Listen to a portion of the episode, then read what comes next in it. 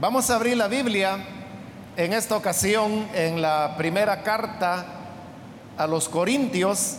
Vamos a buscar el capítulo número 15 y ahí vamos a leer los versículos que quedaron pendientes de la última oportunidad porque no alcanzó el tiempo para poder cubrir todo lo que toda la enseñanza que este pasaje tiene. Así que vamos a releer algunos de esos versículos para con la ayuda de Dios este día completarlo. Leamos entonces en Primera de Corintios capítulo 15 el versículo número 3 en adelante porque ante todo les transmití a ustedes lo que yo mismo recibí. Que Cristo murió por nuestros pecados según las escrituras. Que fue sepultado. Que resucitó al tercer día según las escrituras. Y que se apareció a Cefas y luego a los doce Después se apareció a más de 500 hermanos a la vez, la mayoría de los cuales vive todavía, aunque algunos han muerto. Luego se apareció a Jacobo, más tarde a todos los apóstoles y por último, como a uno nacido fuera de tiempo, se me apareció también a mí. Amén. Hasta ahí vamos a dejar la lectura. Hermanos, pueden tomar sus asientos, por favor.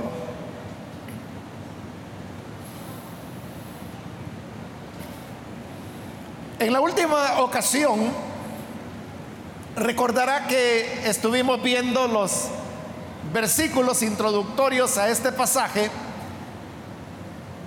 y explicábamos cómo Pablo en este capítulo 15 va a desarrollar el tema acerca de la resurrección. Pero para hacerlo, él comienza demostrándole a los corintios que la enseñanza de la resurrección no es algo que él haya ideado a última hora o que a él se le haya ocurrido, sino que dice que ese es el Evangelio, esa es la predicación que él recibió y que por lo tanto la está enseñando. Esta expresión de Pablo, lo que recibí es lo que yo les entregué, la utiliza en Primera de Corintios 11, capítulo por el cual ya pasamos hace algunos meses atrás, cuando él daba la enseñanza sobre la cena del Señor. Y ahora él vuelve a utilizarla cuando dice en este versículo 3, les transmití a ustedes lo que yo mismo recibí. Dos puntos. Y entonces viene ya las palabras de lo que decíamos. Era una declaración de fe de los primeros cristianos. Esta declaración de fe va desde el versículo 3 hasta el versículo 5. Y expliqué que los primeros cristianos elaboraban estas confesiones de fe que posteriormente llegaron a desarrollarse en lo que se conoce con el nombre de los credos, con el propósito de que los cristianos pudieran memorizar la doctrina cristiana. Y lo vamos a ver acá cuando ya vayamos viendo cada elemento de este credo. Pero dice Pablo que eso él lo había recibido, es decir, a él se lo enseñaron para que lo memorizara y por eso es que lo está diciendo de memoria. Lo cual significa que no era Pablo el que había hecho esa definición, esa declaración de fe, sino que había sido por los que le habían antecedido en el Evangelio y que cuando él llegó a la fe, entonces se lo enseñaron como nos enseñan a cualquiera de nosotros al llegar al Evangelio los elementos básicos de la fe y del Evangelio. Entonces, ahí tenemos un credo que podríamos llamar, era un credo primitivo, porque según se lo dije en la ocasión anterior, los biblistas, que son los que los hombres que se especializan en el estudio del texto de las escrituras, han determinado de que probablemente este credo fue redactado unos tres años después de la muerte y de la resurrección del Señor. Por cuestiones muy técnicas que sería largo explicar, también se sabe que este credo fue redactado en Israel, en, la tierra de Israel, y que fue redactado en el arameo, que era la lengua que se utilizaba en esa región en el siglo primero. Es la lengua que usó Jesús, es la lengua que usaron los apóstoles. Y es solamente cuando ya se escriben los libros de la Biblia cuando se comienza a utilizar el griego. Porque los destinatarios, tanto de los evangelios, del libro de los hechos, como de las cartas, y aún el Apocalipsis, ya no era solo gente que viviera dentro de la tierra de Israel y que hablaban arameo, sino que ya era dirigido a las iglesias que estaban diseminadas en varios países. Y obviamente entonces, como hoy, hablaban diferentes lenguas, diferentes idiomas, y por eso es que ellos preferían lo que era la lengua franca en esa época, que era el griego. Se le llama, hermanos, lengua franca a aquella que las personas manejan, aun cuando no sea la lengua de la localidad en la cual viven, pero que les permite comunicarse entre ellos. En la actualidad, la lengua franca es el inglés. Por eso no importa a dónde usted vaya. Usted puede ir a Asia, usted puede ir a la India, usted puede ir a Norteamérica, usted puede ir a, Europa y no necesita aprender finlandés, noruego, sueco, griego, italiano, rumano, vietnamita, mandarín, coreano. O sea, no necesita aprender todo eso, porque si usted maneja el inglés, entonces siempre va a encontrar personas con las cuales usted pueda comunicarse. Y así era en el siglo primero, era el griego, la lengua franca, es decir, la que se hablaba por muchas personas. Por eso es que los libros de la Biblia fueron escritos en griego. Pero este credo del cual estamos hablando fue redactado originalmente en arameo. Obviamente, cuando Pablo lo introduce aquí en su carta a los Corintios, como está escribiendo en, griego, entonces está traduciendo el credo del arameo al griego. Y así es como se ha conservado y como lo tenemos nosotros ahora. Ahora, este credo tiene cuatro líneas.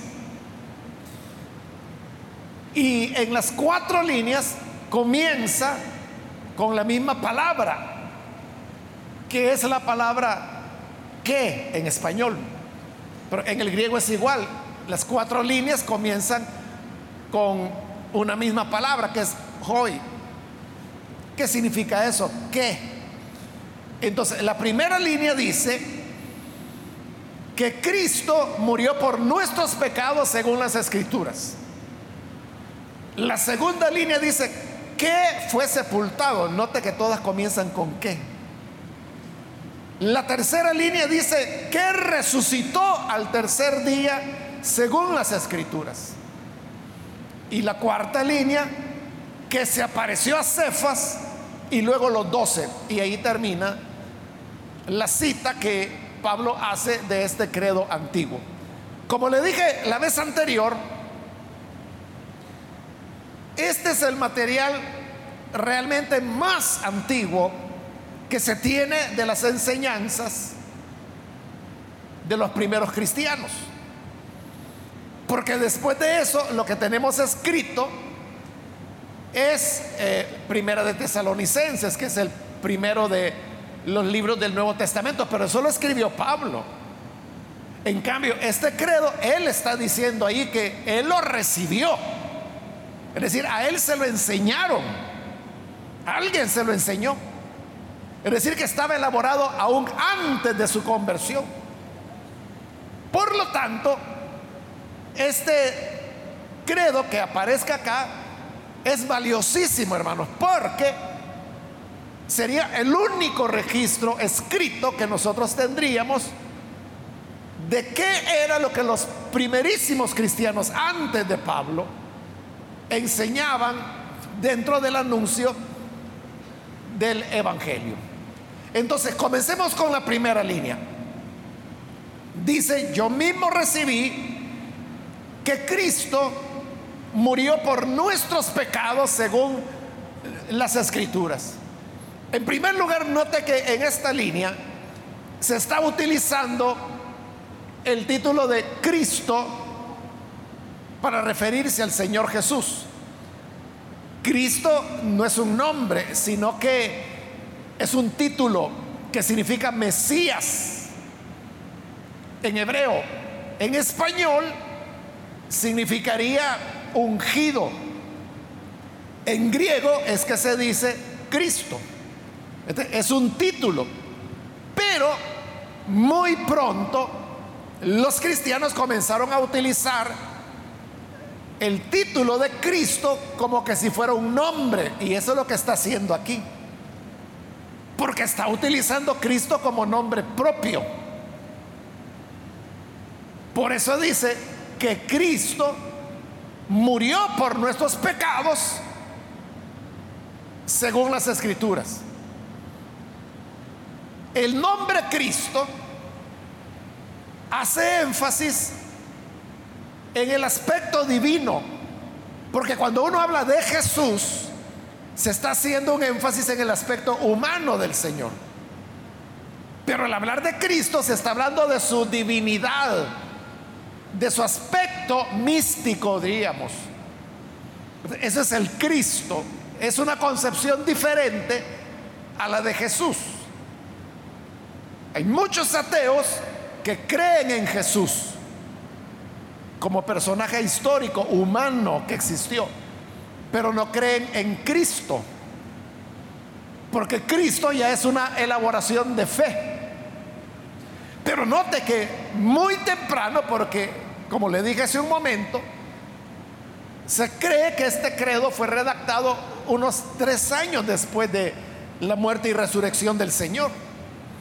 En ese corto tiempo ya los cristianos le llamaban Cristo y lo usaban como nombre. Entonces dice la primera línea, que Cristo murió por nuestros pecados. Esto también nos lleva a otra cosa importante, hermanos. Y es que pronto los cristianos comprendieron que la muerte del Señor estaba relacionada con nuestros pecados. Ellos todavía no tenían el concepto sustitutorio de que Cristo tomó nuestro lugar. No lo tenían. Eso es algo que Pablo va a desarrollar tampoco tenían el concepto de que la sangre de Cristo quita el pecado. E, igual, eso es Pablo quien lo va a desarrollar. En este momento, ellos solo están diciendo que Cristo murió por nuestros pecados. Pero eso no necesariamente hay que entenderlo en un sentido expiatorio. Porque pudiera entenderse, y parece que eso era lo que indicaba, que Cristo murió por causa de nuestros pecados. Es decir, nuestros pecados de rebelión y de rechazo, que es lo que encontramos en las predicaciones que aparecen en los primeros capítulos del libro de los Hechos, que corresponden a esa época, en donde se presenta la muerte de Cristo como una consecuencia de la incredulidad y del rechazo que las personas hicieron de él. Como les dice Pedro predicando en Jerusalén. Ustedes negaron al dador de la vida y pidieron que se les dejara en libertad a un criminal. Está hablando de que pidieron a Barrabás en lugar del Señor Jesús.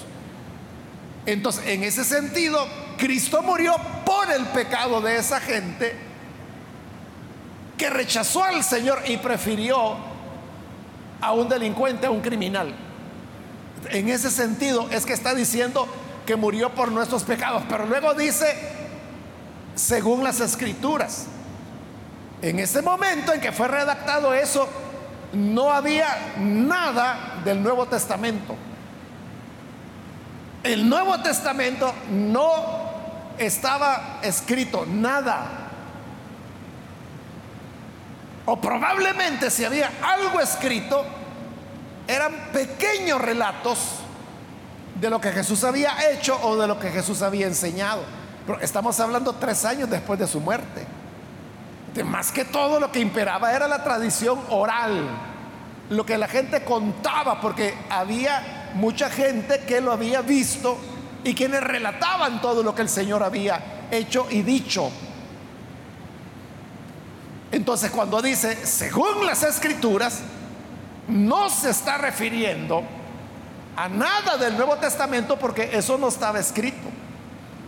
Los primeros libros del Nuevo Testamento que fueron escritos fueron las cartas de Pablo, las cartas propias, las cartas auténticas de Pablo. Eso fue lo primero que se escribió.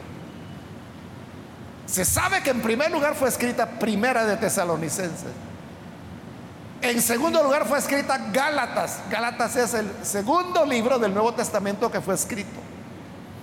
Y así, la última carta auténtica que Pablo escribió es Romanos, que tiene dos cartas, ¿verdad? La, la carta a los romanos que va del capítulo 1 al 15 y la carta de recomendación que es el capítulo 16. La carta a los romanos iba dirigida a Roma y el capítulo 16, que es la carta de recomendación, va dirigida a la iglesia de Éfeso. Posteriormente es que las unieron y llegó así a ser absorbida por romanos. Luego vino ya la escritura de otras cartas, de otros documentos. Los evangelios fueron los últimos documentos en ir siendo escritos. Marcos fue el primer evangelio en ser escrito que estaba siendo redactado cuando Pablo murió, cuando fue sacrificado. Apenas estaba siendo redactado Marcos, que iba a ser el primer evangelio. Luego se escribieron Marcos, perdón, Mateo y Lucas, y por último se escribió Juan ya en una época muy avanzada. Entonces, cuando aquí dice, según las escrituras, no está hablando de nada del Nuevo Testamento, se refiere al Antiguo. Ahora, en el Antiguo Testamento, ¿a dónde es que dice que Cristo murió por nuestros pecados? Obviamente no aparece la palabra Cristo, pero sí hay pasajes, y especialmente en Isaías,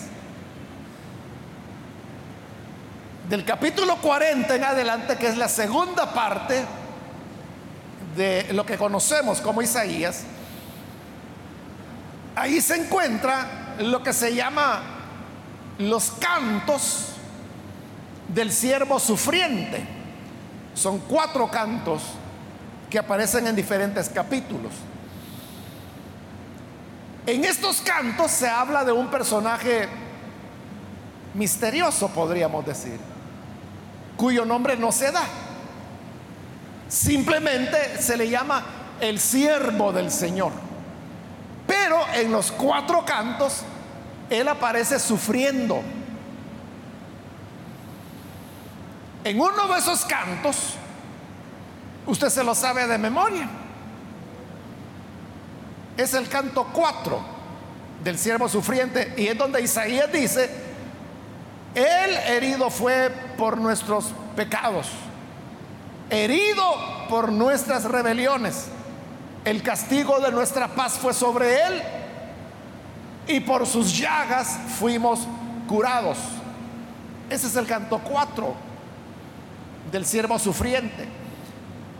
Cuando Jesús vino, los primeros cristianos identificaron al siervo sufriente con Jesús, porque obviamente Jesús era el siervo del Señor, por excelencia. Y si esos cantos hablaban del siervo del Señor, entonces lo identificaron. Hasta nosotros hacemos eso, ¿verdad? Que cuando hablamos que por sus llagas fuimos curados, en quien pensamos es en Jesús y en sus llagas. allí dice que Él llevó nuestros pecados sobre su cuerpo, herido por nuestros pecados, molido por nuestras rebeliones. Ahí está diciendo que Él, por causa de nuestros pecados, por causa de nuestras rebeliones, Él sufrió, es el siervo sufriente. Entonces, ahora dice, Cristo murió. ¿Por qué no se queda con lo que Isaías dice de que Cristo sufrió? Porque Isaías no habla de morir. Pero aquí ponen, Cristo murió por nuestros pecados, según las escrituras. Es porque lo que ellos quieren enfatizar es el tema de la muerte y resurrección del Señor. Entonces, cuando dice que Cristo murió, esa es la declaración que ellos quieren dar, que Él de verdad murió. De verdad murió, no fue un desmayo en la cruz, no fue una apariencia, murió y lo hizo según las escrituras, según estaba escrito. Vamos con la segunda línea. Esta es breve, dice que fue sepultado, estoy en el versículo 4, que fue sepultado. Si Cristo había muerto, como se dijo en la primera línea, entonces lo que ahora procedía era sepultarlo. Pero ¿por qué era importante hablar del sepulcro? Porque, hermanos, los primeros cristianos creyeron en una resurrección corporal de Jesús. ¿Y por qué es importante esto? Porque, hermanos, las personas pueden resucitar, pero de una manera figurada. Por ejemplo, resucitan en sus enseñanzas. O es lo que dice, por ejemplo, Hebreos, cuando habla de Caín, perdón, no Caín, Abel, que fue asesinado por su hermano. Y dice, muerto, aún habla. ¿Cómo es eso de que está muerto y aún habla? Si está muerto, está muerto, no puede hablar. Pero ¿en qué sentido habla?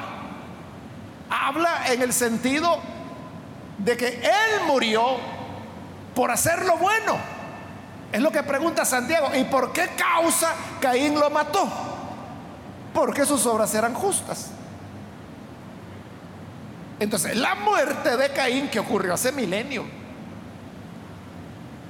Caín todavía nos habla diciéndonos que todo aquel que haga lo correcto, que quiera vivir piadosamente, sufrirá persecución y pudiera sufrir la muerte aún.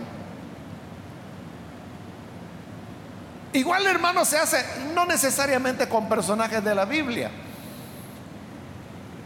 A veces, por ejemplo, se habla de, de Francisco Morazán y se habla de el espíritu unionista de Francisco Morazán, el cual pues fue fusilado hace muchos años. Pero cuando hoy en día, por ejemplo, hay esfuerzos por una unificación centroamericana, que es un trabajo que se habla desde hace muchas décadas, pero nunca avanza como debería. Pero ese esfuerzo, ese es un ideal de Morazán. Él está muerto ya. Pero simbólicamente o en sus enseñanzas, en sus ideales, sigue vivo, es decir, ha resucitado. Morazán vive en los ideales que él proclamó. Entonces, uno puede hablar de una resurrección así, de tipo simbólica. Uno puede decir, bueno, Cristo resucitó porque su enseñanza sigue adelante, porque quedaron los cristianos, porque todavía hay quien habla de Él, porque todos queremos imitarlo, todos queremos seguir la figura de Cristo, queremos ser como Él. Él es nuestro modelo, Él es nuestro blanco perfecto. En ese sentido, algunos dicen, esa es la resurrección de Jesús. Pero estos primeros cristianos no estaban pensando ni creyendo en una resurrección simbólica, sino que ellos de verdad creían y creyeron que Jesús había resucitado corporalmente. Y para enfatizar eso, ahí es donde la segunda línea dice que fue sepultado. habla de sepulcro porque de allí es donde el Señor lo va a sacar. Es decir, el sepulcro vacío, esa, esa fue una realidad, hermanos. Bueno, para ser honestos, hermanos, quiero decirles que aún hoy en día, aún hoy en día hay posiciones teológicas, predicadores, iglesias que creen que la resurrección de Jesús no fue corporal sino que fue así como le estoy diciendo, espiritual o simbólica. O sea, ellos creen que Jesús vive, pero que vive en sus enseñanzas, vive en su ejemplo, vive en su modelo. Hay en la actualidad iglesias así. Pero históricamente, históricamente, es un hecho que los primeros cristianos no creían en una resurrección simbólica o de palabras o de ejemplo. Claro, ellos sabían que Jesús dejó un ejemplo, que dejó enseñanzas, que dejó palabras, pero creían que Jesús había resucitado corporalmente y por eso es que hablaban tanto del sepulcro vacío. Por eso es que cuando al rey Agripa y a su hermana Berenice cuando Pablo está preso. Y viene el procurador y les presenta el caso. Le dice, mire, ahí está preso un hombre que mi antecesor dejó preso. Se llama Pablo. Y él lo que hace es que anda predicando. Predica de un tal Jesús que está muerto, pero Pablo dice que está vivo. Fíjese, allí no están hablando de la idea o de las enseñanzas que Cristo había dejado. Pablo hablaba de resurrección de los muertos, como lo está hablando acá. Y este credo ya lo definía cuando decía, fue sepultado. Te le está dando seguimiento al cuerpo. La tercera línea, siempre en el versículo 4, que resucitó al tercer día según las escrituras. Entonces nos lleva al sepulcro para decir que Él resucitó al tercer día. Y resucitó obviamente del sepulcro, según las escrituras, dice. Entonces, es una resurrección literal. Y así lo vemos, hermanos, en los relatos de los evangelios. Jesús se les apareció. Tomás había dicho, porque ya los otros discípulos lo habían visto antes al Señor resucitado. Tomás no estaba, pero cuando Tomás llegó, le dijeron, Tomás, vimos al Señor. No, ¿y cómo lo van a ver si hace tres días que lo mataron? Lo vimos, vino, aquí apareció. No, ustedes están locos a saber a quién vieron y piensan que es Él. No, era Él. Entonces cuando Tomás dice, yo no voy a creer, yo no voy a andar creyendo en apariciones ni nada. Yo voy a creer, pero si puedo poner mi dedo en la herida de su mano y mi mano en la herida de su costado, ahí voy a creer. Entonces se le vuelve a aparecer el Señor. Y le digo, aquí estoy, le dijo Tomás, extiende tu mano, pon tu dedo en, mi herida. Extiende tu mano, ponla en la herida de mi costado. Y mira que soy yo, no soy un fantasma. El relato no dice si Tomás finalmente lo tocó o no lo tocó, pero la cosa es que cae de rodillas y le dice, Señor mío y Dios mío. Y le dice, no seas incrédulo, sea un creyente. Pero cuando el Señor dice eso, toca mi herida, toca mi costado, significa que tenía un cuerpo. Era una resurrección corporal.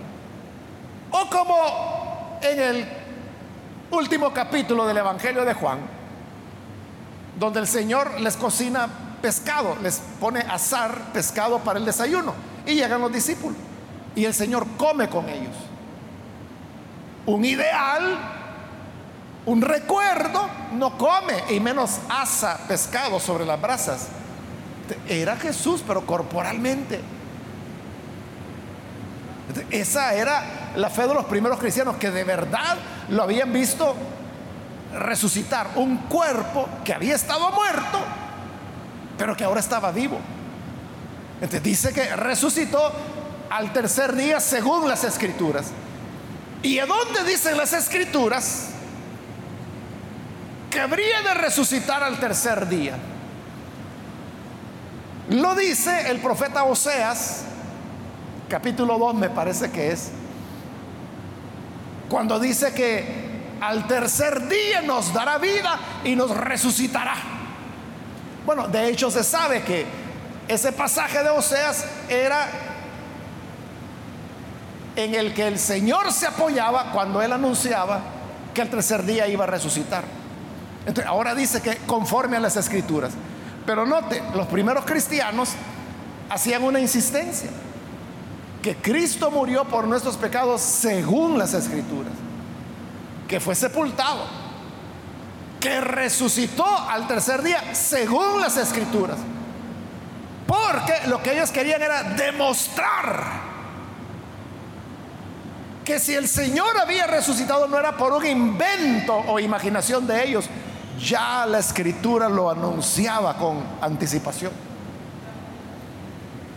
Y luego la cuarta línea, versículo 5 que se apareció a Cefas y luego los doce. Sobre la aparición a Cefas no se relata en ninguno de los evangelios ni en el libro de los hechos. Solamente en el capítulo 24 de Lucas dice que los discípulos comentaban entre ellos el día que el Señor había resucitado qué se le había parecido a Cefas? Esa es la única referencia que tenemos. Pero esa aparición de Jesús a Cefas, es decir, Pedro,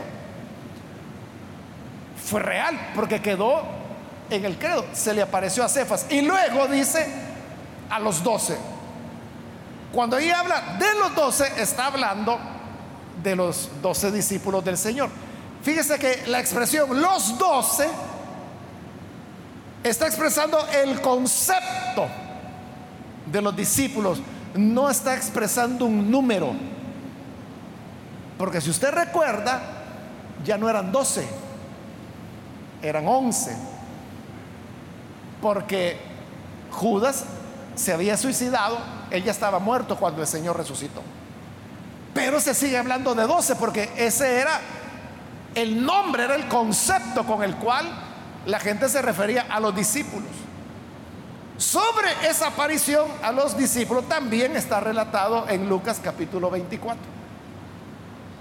Ahí termina la cita que Pablo hace de ese credo primitivo. Pero ahora él va a continuar añadiendo otros testigos. Eso ya es de Pablo. ¿Y cómo sabemos que es de Pablo? Por el estilo porque hay un cambio. Ahora el estilo, este es de Pablo, así escribía Pablo. Y sigue añadiendo y dice en el versículo 6, después, este ya es Pablo, ¿verdad? Ya, ya no es el credo. Después se apareció a más de 500 hermanos a la vez, la mayoría de los cuales vive todavía, aunque algunos han muerto. Para Pablo, hermanos, eso era contundente. Y otra vez demuestra el hecho de que la resurrección fue corporal, porque dice, se apareció a 500 hermanos a la vez, es decir, estaban juntos. Esa aparición igual, ¿verdad? No está relatada ni en los evangelios ni en los hechos. O sea, los evangelios narran algunas pocas apariciones, pero en el libro de los hechos, capítulo 1, dice que después de haber resucitado, el Señor se apareció a los discípulos por 40 días, anunciándoles el reino de Dios. 40 días, es decir, que hubo muchas apariciones. Una de esas en una ocasión que no sabemos dónde o cómo fue la cosa, pero eran más de 500 personas, hombres y mujeres que estaban ahí presentes. Y el Señor se les apareció. Note, está hablando de apariciones. Lo cual bota la idea de que era la memoria de Jesús, el recuerdo de Él.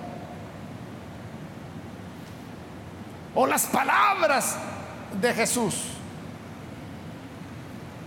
habla de aparición, que se apareció a más de 500 a la vez. No es, o sea, una persona, una persona, o dos o tres o cuatro, pueden estar platicando entre ellas y decir, oigan, las enseñanzas que dio esta persona, que dio este hombre, realmente valían la pena, fueron importantes.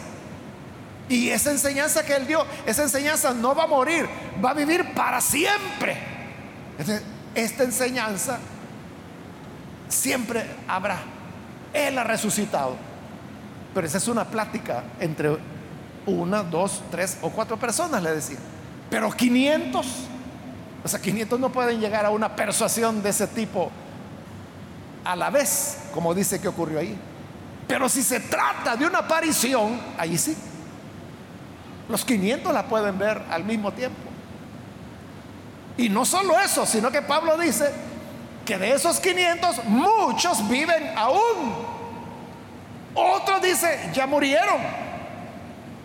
Pero muchos de esos 500 aún están vivos. Y esa es como una invitación que Pablo les está haciendo. Si el que tenga dudas, ahí hay cientos de esas personas que lo vieron. Pregunten por ellos, que les cuenten. Y ahí usted va a tener testigos de que lo vieron resucitado. Entonces era un hecho que Jesús había resucitado corporalmente. Versículo 7 sigue haciendo más menciones. Luego se apareció, otra aparición, ¿verdad? A Jacobo. Jacobo era hermano, hermano sanguíneo del Señor. Y es el que se va a convertir en el líder de la iglesia de Jerusalén. Que asciende rápido, muy rápido, y sobrepasa a los doce. Jacobo no era de los doce, Jacobo era incrédulo. En Juan capítulo 7 usted lo puede leer, que dice que sus hermanos, y entre ellos estaba Jacobo, no creían en Jesús. Incluso algunos creen que la conversión de Jacobo se produjo cuando el Señor se le apareció resucitado. Esto que Pablo está diciendo que se le apareció a Jacobo. Y después de haber mencionado a Jacobo, dice, más tarde a todos los apóstoles. Pero ¿cuál es la diferencia entre haber aparecido a los doce que se mencionó antes y ahora a todos los apóstoles? Son los mismos.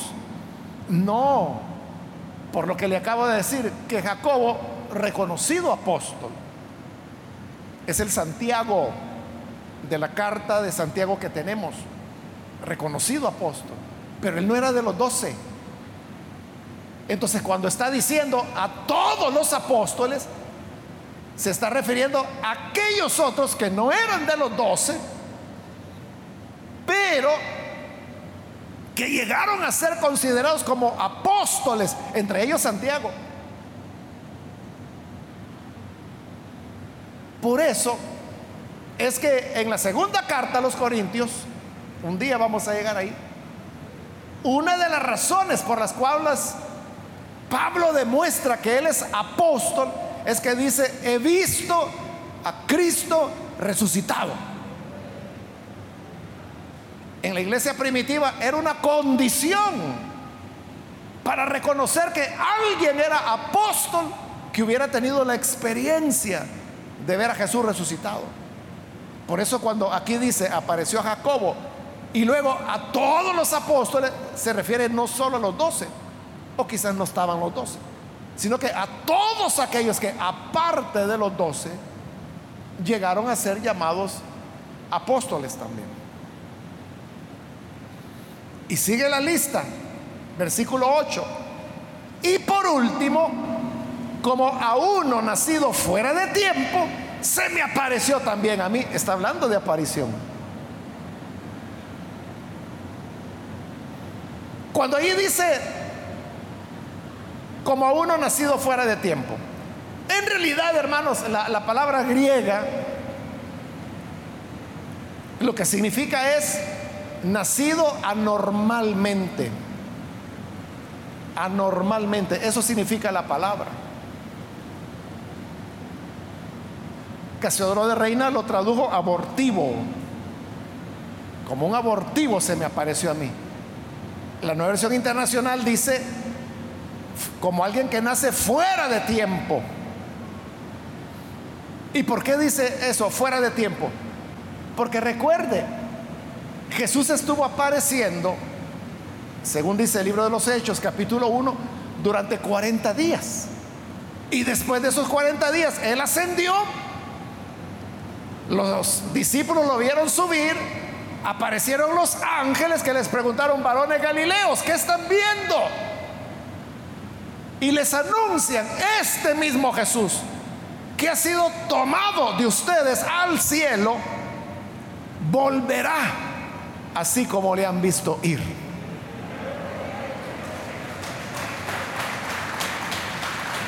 Entonces, Ahí es donde el Señor ascendió y ya no le dieron más. Años después es que viene la conversión de, de Pablo. Cuando va camino a Damasco y la gloria del Señor se le revela con una luz más intensa que la del sol del mediodía.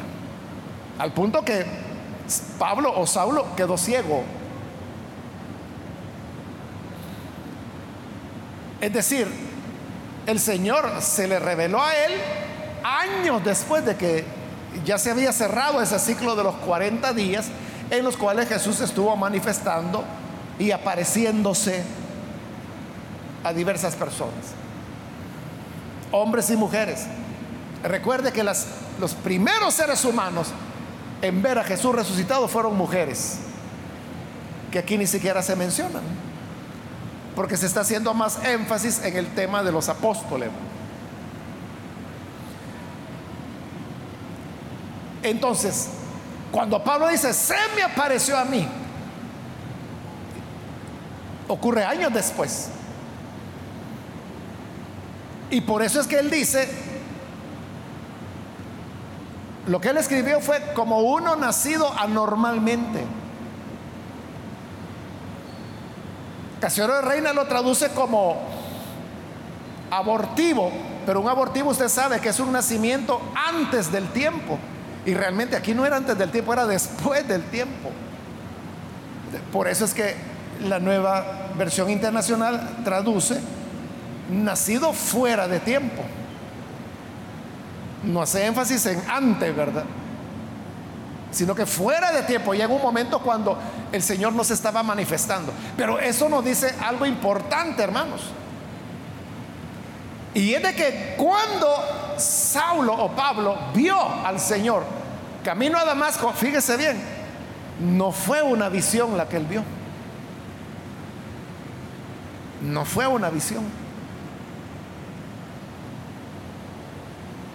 No fue una visión, sino que lo que Pablo vio fue una aparición, que es diferente. Visión es cuando usted ve algo, pero aparición, usted la ve, pero porque ha aparecido. Entonces, ¿qué pasó? Jesús vino de nuevo a la tierra y se le apareció a Pablo. Pablo no tuvo una visión, él vio el cuerpo del Señor. El cuerpo resucitado. Fíjese, hay personas, ahí como ya no es Biblia, ¿verdad? Yo no le puedo decir si será cierto o no es cierto, pero por ejemplo, yo hace años oí un testimonio de un evangelista ya fallecido, al cual el Señor usaba muchísimo. Pero él relataba que en una ocasión, eh, por una situación especial, había estado en ayuno, orando, encerrado en una habitación por varios días sin comer. Y estando en esa oración, en medio de una oración, él sintió la presencia de un hombre en la habitación.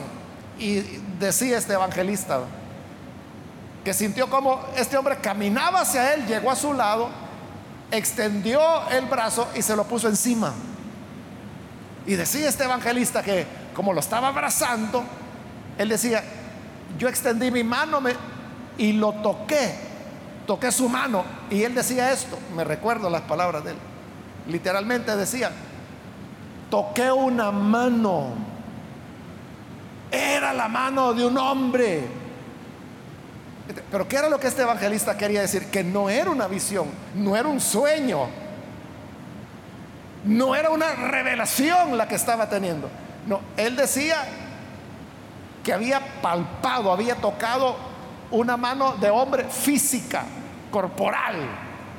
Bueno, como le digo, ese es un evangelista, ¿verdad? Eso no está en la Biblia, entonces yo no sé si eso es cierto o no es cierto. Lo estoy contando para que usted tenga una idea de la diferencia entre una visión y una aparición. Y Pablo dice, se me apareció. Pablo no vio una visión, él no tuvo una revelación. Él vio a Jesús, el cuerpo de Jesús resucitado. Eso es lo que él vio.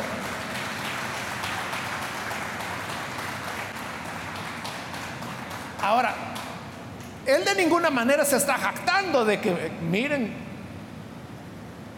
fuera de época, fuera de tiempo, cuando ya nadie recibía ese privilegio, el Señor me lo dio a mí. Lo que él quiere resaltar es de que Jesús está resucitado. Porque dice, años después,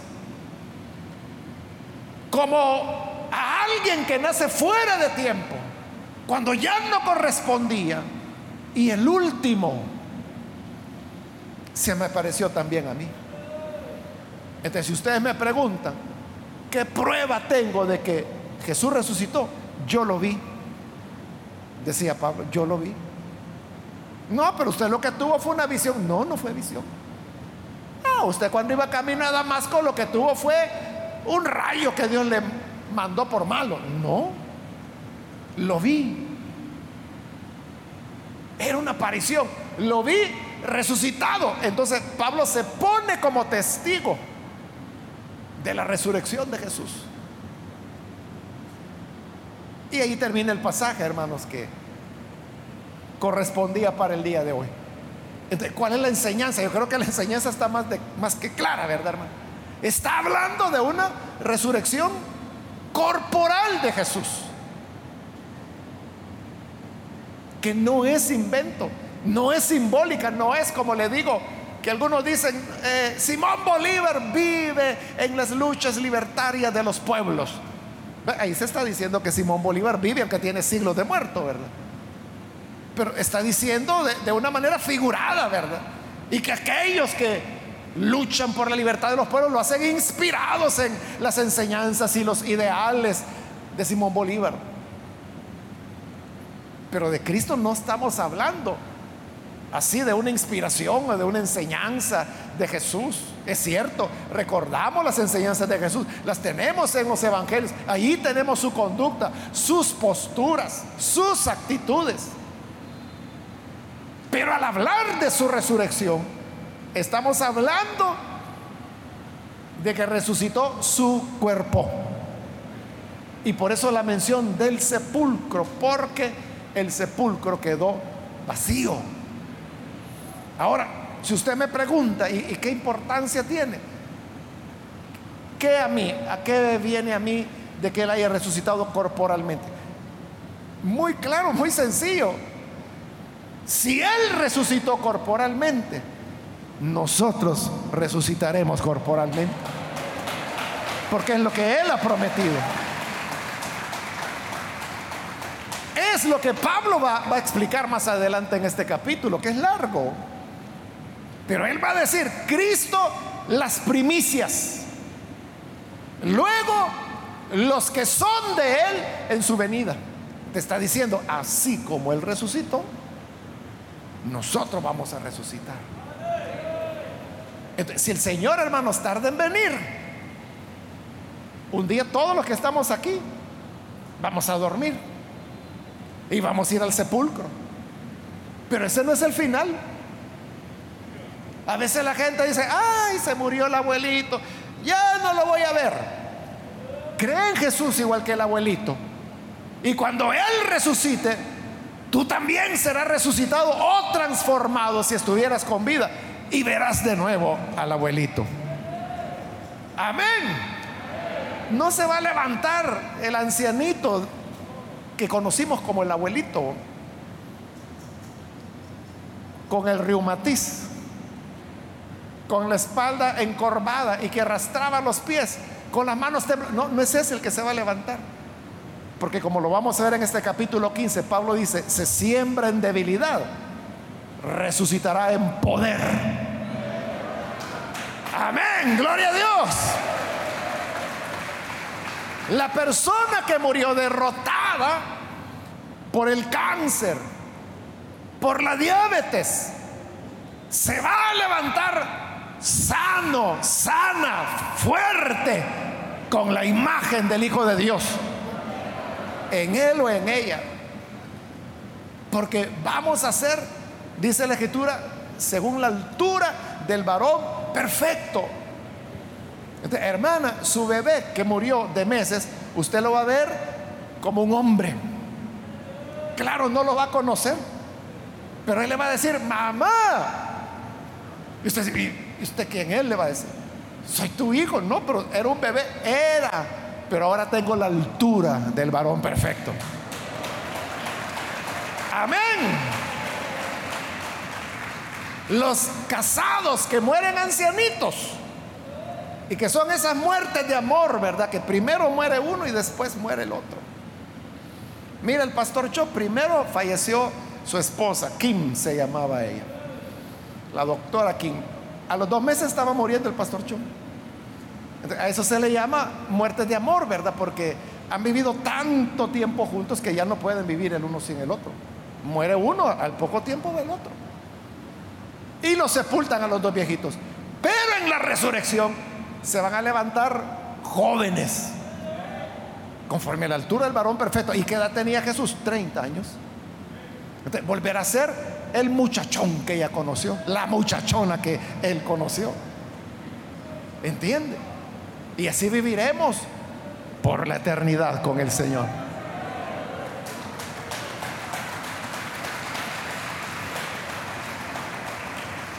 Ahí es donde le digo, cuando uno habla de estas cosas, uno dice, bueno, ¿y eso será cierto? No es mucha fantasía. ¿No será que se le está pasando la mano al hermano? Es que Pablo está demostrando. Y ese credo de los primeros cristianos fue lo primero que dijeron. Cristo murió por nuestros pecados. Que Cristo fue sepultado. Que Cristo fue resucitado según las escrituras. Que Cristo se apareció a Cefas y luego a los doce. Y ahora Pablo dice, y luego a 500. Y luego a Jacobo. Y luego a todos los apóstoles. Y luego para terminar de completar, se me apareció a mí, fuera de tiempo, como el último ya. Pero yo lo vi, vi el cuerpo caminando de Jesús. Estaba vivo. Eso nos demuestra, no es fantasía, hermanos. ¿Cuántos se van a levantar del sepulcro? Amén, gloria a Dios, hermanos. Esa es nuestra esperanza. Ese es lo único del cristianismo. Es decir, hay muchas religiones, ¿verdad? Y muchas hablan de salvación. Pero solo el cristianismo enseña que su maestro está vivo y que nosotros vamos a vivir, que vamos a resucitar. Amén. Cerremos nuestros ojos, hermanos, y vamos a inclinar nuestro rostro. Antes de hacer la oración, yo quiero invitar a las personas que todavía no han recibido al Señor Jesús como Salvador. Pero usted ha escuchado ahora el anuncio del corazón del Evangelio. Este es el corazón del Evangelio, la promesa de la vida. Y no es una cosa imaginaria, no es una cosa espiritual. Estamos hablando de la vida eterna del cuerpo por medio de la resurrección. ¿Hay alguna persona, algún amigo que quiere tener esta vida y participar de la resurrección venidera? En el lugar donde está, póngase en pie si usted desea recibir a Jesús y con gusto nosotros vamos a orar para que la gracia del Señor le pueda alcanzar. ¿Hay alguna persona, algún amigo o amiga que necesita recibir a Jesús? Póngase en pie, por favor. Ahí en el lugar donde se encuentra, hágalo con toda confianza. Ponerse en pie es para recibir la oración, porque eso queremos hacer, orar, orar por usted. ¿Quiere recibir a Jesús? Póngase en pie. Venga ahora, cree en Jesús. Esto no es una fantasía, esto no es una historieta de verdad. Los primeros cristianos fueron muertos por decir que Jesús había resucitado. Y nadie se deja matar por una mentira. Tenía que ser la verdad más firme que ellos tenían para estar dispuestos a dar su vida. Y la dieron. Millones, millones de creyentes. ¿Quiere usted creer ahora? Póngase en pie y vamos a orar por usted. También quiero invitar si hay hermanos o hermanas que se han alejado del Señor, pero hoy necesita reconciliarse, póngase en pie también. Y vamos a orar. ¿Hay alguna persona, algún amigo, hermano, hermana? ¿Necesita reconciliarse? Rededicar su vida al Señor, póngase en pie. Siempre el Señor nos da dando una nueva oportunidad. Y si hemos fallado, aquí está el Señor diciendo, mira, vuelve, está bien, no estuvo bien lo que hiciste. Fallaste, te equivocaste. Pero sigamos adelante, yo te perdono. ¿Quiere reconciliarse? Póngase en pie. O si es primera vez que recibe al Señor, póngase en pie también. Vamos a orar, hermano, voy a terminar. Pero hago la última invitación si hay alguien que necesita recibir al Señor por primera vez o necesita reconciliarse, póngase en pie. Y esta es ya la última invitación que estoy haciendo.